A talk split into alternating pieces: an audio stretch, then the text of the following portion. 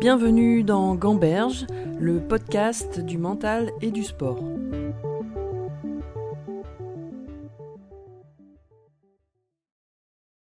Alors on va aborder la deuxième partie. Euh, dans cet épisode, euh, on parle plus de gestion mentale dans la compétition. Tu parlais euh, juste avant du méditatif et je me demandais si tu utilisais des techniques de préparation mentale spécifiques. Ouais, alors il y a, moi je sais que sur chaque compétition, j'ai à peu près deux heures de préparation où effectivement il va y avoir beaucoup de visualisation, donc où je me, je me visualise la performance en temps réel. Donc il y a, je marche même sur le bord du bassin et je me regarde dans le bassin nager et je fais comme ça, je, je fais des allers-retours le long du bassin pour, euh, en, en, essayant de me visualiser vraiment mon corps nager à côté avec les sensations en temps réel, euh, du début jusqu'à la fin, la sortie, le protocole, euh, etc. Donc je me visualise effectivement la performance plusieurs fois. Et après, effectivement, il y a au moins une heure d'exercice de, de ventilation euh, de préparation à, l'apnée qui sont assez méditatifs, oui, parce qu'on est très concentré sur sa ventilation, très concentré sur la performance qui va suivre. Et à la fin, avant de partir, on est, on est quasiment, euh, on est assez coupé du monde, quoi. On est dans un état assez, assez hypnotique en fait. Hein. Et, euh, et c'est ça d'ailleurs qui permet de, qui permet d'aller loin dans l'envie de respirer et qui permet d'aller loin dans une performance. Parce que, en tout cas pour moi, sans ça, j'y arriverai pas, c'est sûr et certain. Donc j'ai besoin de cette mise en condition, on va dire, euh, avant, de, avant de partir. Alors tu as dit que sur 4 minutes d'immersion, il y avait une minute de planage total, une minute de transition et euh, deux minutes de combat. Euh, j'aimerais que tu me décrives un petit peu cette évolution et ce qui se passe au fur et à mesure d'une plongée dans ton corps et dans ton état d'esprit. Grosso modo, une, une performance, c'est très simple. Effectivement, ça se découpe comme ça, c'est-à-dire qu'il y a une première phase où on n'a pas envie de respirer et où tout va bien. Donc là, ça dure euh, plus ou moins longtemps selon les athlètes. Chez moi, malheureusement, ça dure pas assez longtemps.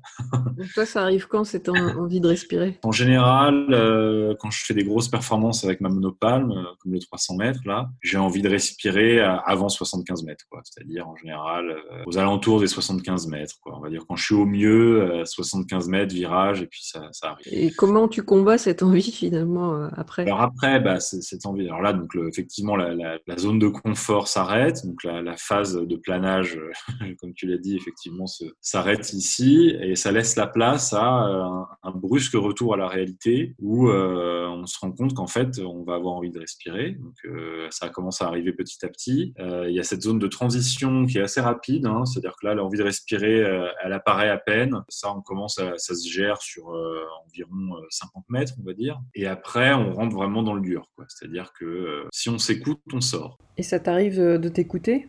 Oui, alors euh, ça m'est arrivé de craquer. Euh, ça m'est arrivé de craquer, notamment en 2014, euh, en championnat d'Europe à Tenerife, où j'étais pas bien mentalement des problèmes au perso. Donc ça s'est traduit directement par une contre-performance. Et c'est là clairement un craquage mental. Bah, c'est à ce moment-là, c'est-à-dire quand on commence vraiment à rentrer dans le dur. Pour moi, ça correspond à peu près au virage des, des 150 mètres. C'est là que je craque. Quoi. Si je craque, c'est à ce moment-là. Si je, si je dépasse ce, virage-là et que je continue, c'est qu'en général, je vais aller au bout de, je vais aller, je vais aller très très loin. C'est que je vais aller au bout de la perf. Et donc, euh, à partir de ce moment-là, on rentre dans cette phase de travail euh, où là, c'est en fait euh, une capacité capacité à, c'est du combat en fait, hein, à se battre, euh, à se dépasser, à se battre, à, se, à continuer face à, face à la difficulté coûte que coûte. Euh. Et là, tu recherches encore plus euh, le relâchement dans cette phase-là?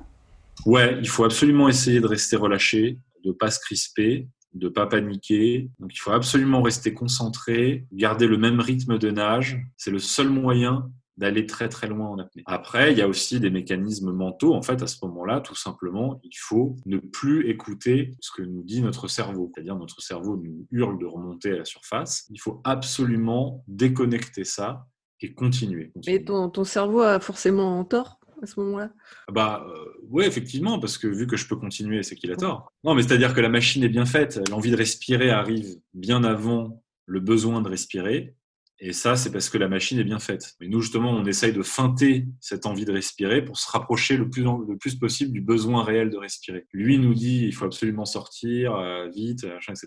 Et nous, non, on fait abstraction de ça et on continue. Et ça, ce dépassement-là, cette, euh, cet exercice-là, il est très, il est très particulier parce que c'est, vraiment dépasser un réflexe de survie très primaire, très ancré en nous. Et donc demander de, de, de, dépasser ça, c'est très particulier et, et tout le monde n'est n'est pas apte à le faire, je pense. Je dis pas que chacun ses qualités, chacun son truc. Hein, je veux dire, je suis pas là en train de mais je veux dire qu'en tout cas, ça demande effectivement un travail très particulier et qui s'apprend.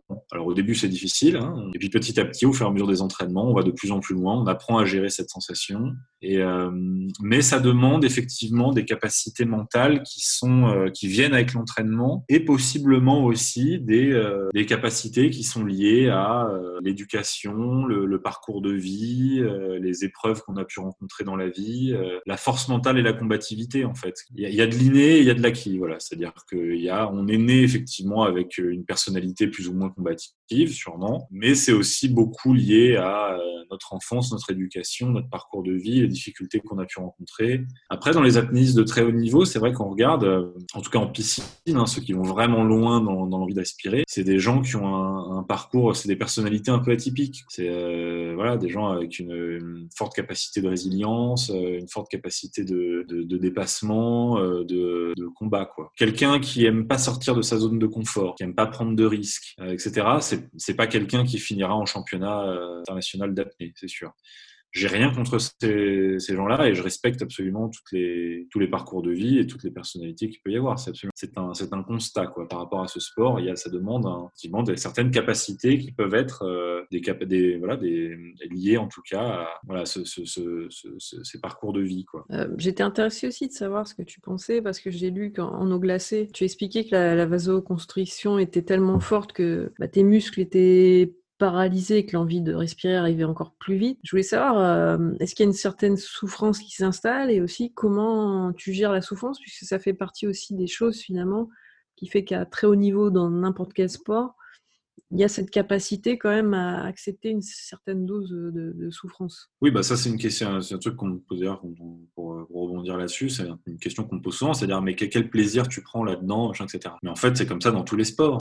quel plaisir prend un marathonien sous 45 degrés à courir pendant 4 heures et à perdre 3 kilos quoi. C'est effectivement bah, quel plaisir prend un alpiniste à arriver en haut du K2 ou de l'Everest a pu pouvoir respirer avec des doigts gelés qui sont obligés de se, les couper que dans le sport de haut niveau. J'ai pas dit qu'il n'y avait pas de plaisir. Moi, je m'intéressais à la souffrance. Non, non bien sûr, ouais, mais le, le, plaisir, la satisfaction, justement, il, il est dans l'effort. Il est dans l'effort et dans l'acceptation de cette difficulté, de ce combat et, euh, et entre guillemets souffrance. Mais c'est dans le, c'est dans l'acceptation de ça, dans le dépassement de ça. C'est là qu'elle est, c'est là qu'est le plaisir. Et effectivement, euh, oui, bah, c'est vrai qu'en apnée, euh, il y a, euh, il y a cette forme de de, difficultés qui existent euh, très très présentes effectivement, elle n'est pas liée que à l'envie de respirer, elle est liée aussi à euh, de la difficulté au niveau musculaire. Et c'est vrai que quand on fait des grosses performances en apnée, on peut avoir les jambes coupées euh, assez vite. Et c'est vrai qu'en eau froide, encore plus, parce que l'eau froide accentue le phénomène de vasoconstriction qui est déjà présent en apnée. Il est multiplié par l'eau froide. Et c'est vrai que sous la glace, du coup, en effet, il y a très vite, j'ai eu euh, les jambes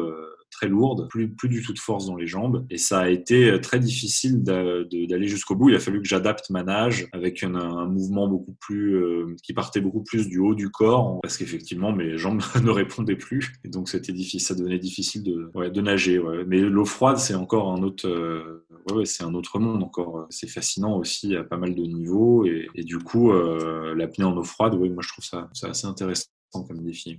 Et je voulais savoir aussi si euh, tu avais de temps en temps, euh, pendant la plongée, euh, des pensées négatives, pas forcément celles de dire bon, il faut que j'arrête, mais des doutes, le fait d'avoir peur d'aller trop loin, par exemple?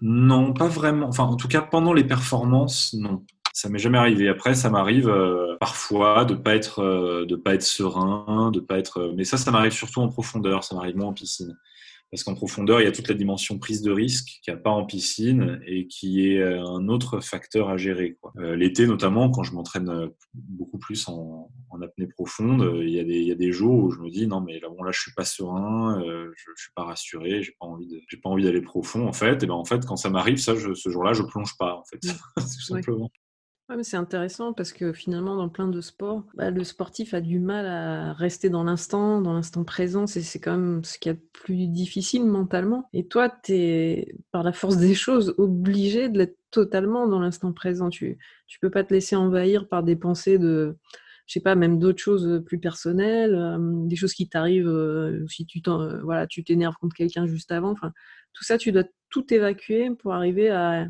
être le mieux possible dans la tête. Ouais, ouais, effectivement, c'est un sport qui demande à, être serein au moment où on plonge, mais ça, ça s'apprend. Hein. Mmh. C'est vraiment un truc qui s'apprend, quoi. C'est-à-dire que avant de partir, on se concentre, on respire, on se concentre sur sa ventilation, on fait des longues expirations bien relaxantes, on visualise ce qu'on va faire. Et en fait, au moment où on part, il y a en général les doutes s'effacent quand même. Encore une fois, c'est les questions qu'on ne se pose pas en piscine. Enfin, en tout cas, moi, je me les pose pas en piscine. Mais tu es concentré sur le processus, du coup, les, tous les signaux que tu essayes d'écouter, de euh, te, te permettre peut-être de ne pas te laisser envahir par les, pensées. De... Ouais, et puis de toute façon, par la force des choses, euh, on est obligé, c'est-à-dire d'être concentré sur le relâchement, d'être, euh, mais, ça se fait automatiquement en fait, c'est ça que je veux dire. Le fait d'être dans un milieu en fait qui n'est pas le nôtre, c'est-à-dire d'être euh, sous l'eau en bloquant sa ventilation, ça force le cerveau à se concentrer uniquement là-dessus, en fait. On n'est plus dans le monde extérieur des soucis, des appréhensions, des questionnements, etc. Quand on part et qu'on est sous l'eau, à partir du moment où on part,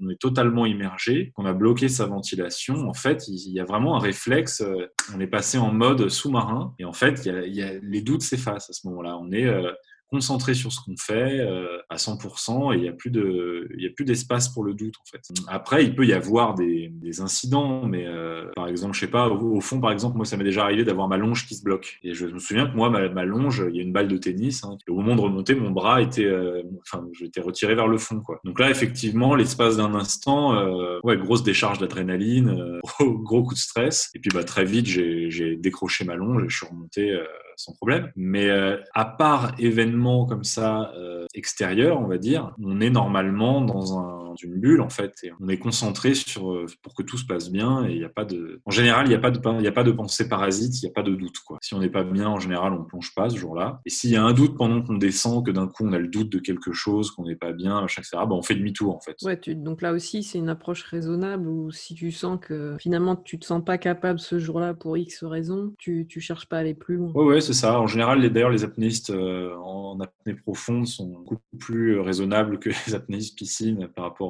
à leur performance parce qu'effectivement, il y a cette dimension risque. Alors qu'en piscine, on part, euh, on part, on n'a pas de pression, on s'en fout on va au max. Encore une fois, même si je ne suis pas partisan de cette philosophie, il y en a beaucoup qui disent, vas-y, je vais au max, de toute façon, machin aucun risque. C'est vrai qu'il n'y a pas de risque, on n'a pas une grosse masse d'eau dessus de la tête. En apnée profonde, on ne peut pas se permettre de faire ça. C'est-à-dire que euh, c'est des performances qui sont euh, très maîtrisées. Euh, alors ça, c'est vraiment la différence fondamentale entre, l'apnée en piscine et l'apnée profonde. C'est que l'apnée piscine, en fait, on est beaucoup plus sur un travail par rapport à l'envie de respirer. Et en mer, on est beaucoup plus sur un travail, en tout cas au niveau mental, je veux dire. Hein. En mer, c'est beaucoup plus accepter la prise de risque. Qu'en réalité, en piscine, il n'y a pas vraiment de prise de risque. Et en réalité, en mer, on n'a pas tant envie de respirer que ça. Ou alors, ça dure beaucoup moins longtemps. Les vrais guerriers de la prise de risque, c'est les apnéistes en mer. Les vrais guerriers de l'envie de respirer, c'est les apnéistes piscine. Les deux sont super. Moi, je, suis absolument pas là pour dénigrer l'un ou l'autre. Euh, je pratique les deux. J'adore les deux. En piscine, il va y avoir beaucoup de, de beaucoup de, de plaisir lié à la glisse, lié à la nage, lié à l'effort sportif aussi, parce qu'on nage pendant une heure et demie, deux heures. On fait des grandes séances, donc il y a beaucoup, il y a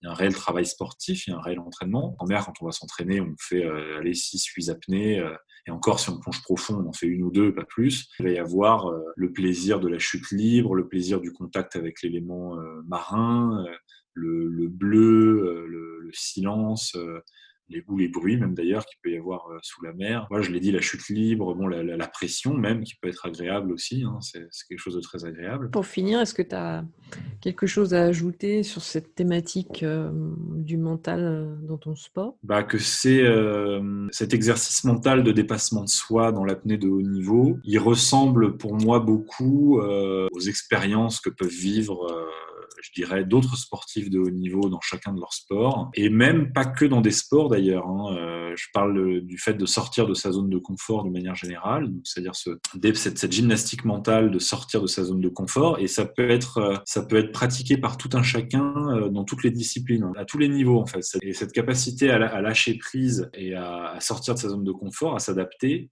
à, un stress nouveau, je pense que c'est quelque chose d'indispensable et quelque chose de très vertueux en réalité. À bientôt pour un prochain épisode de Gamberge, le podcast du mental et du sport.